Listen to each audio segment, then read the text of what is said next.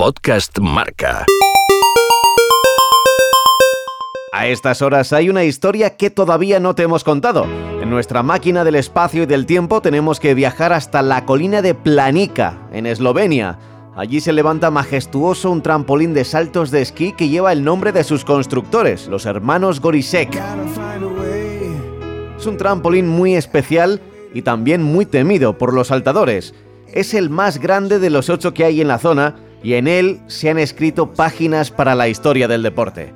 Por ejemplo, en 1994, cuando vivió el gran duelo entre dos saltadores, Andreas Goldberger y Tony Nieminen. Eran los dos mejores saltadores del momento, aquellos que podrían romper en ese trampolín la marca todavía no alcanzada de los 200 metros.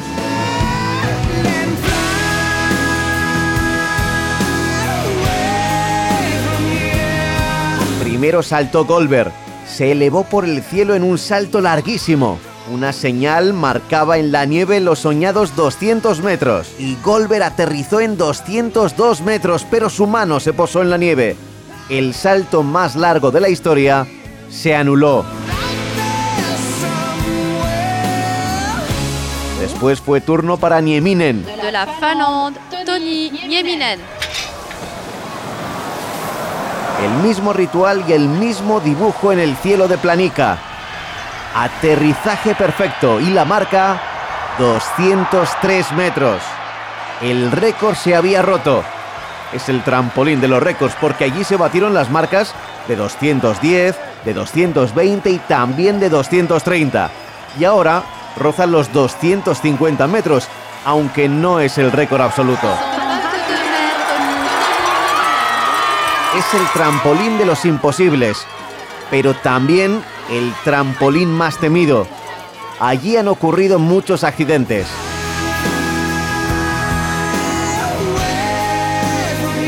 Año 2007, 22 de marzo. Salta el campeón del mundo junior por equipos. Viste de azul. Está concentrado. En su casa, ante su público, porque él es esloveno. Toma velocidad mientras se desliza por la rampa. Alcanza los 90 y los 100 kilómetros por hora. Y nada más saltar, se empieza a desequilibrar. Good forward move. Oh no, he's in trouble too. Oh no. Golpea con fuerza contra la nieve y se desliza colina abajo a gran velocidad. and like a rag doll, long slide again. Jeff, this is really starting. I'm feeling a little sick to my stomach here, Al. I can't believe this. I've never seen ski flying like this. So many falls.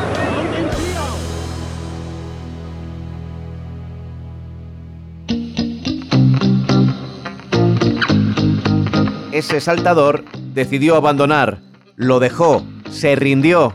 Un loser, pensarás. Pero lejos de perder, decidió dedicarse a otras cosas, como por ejemplo el ciclismo. Aquel saltador es hoy líder de la Vuelta Ciclista a España y se llama Primoz Roglic. No es un caso único, pero sí puede inspirarnos para creer un día más que la vida puede ser maravillosa. Pablo Juan Arena.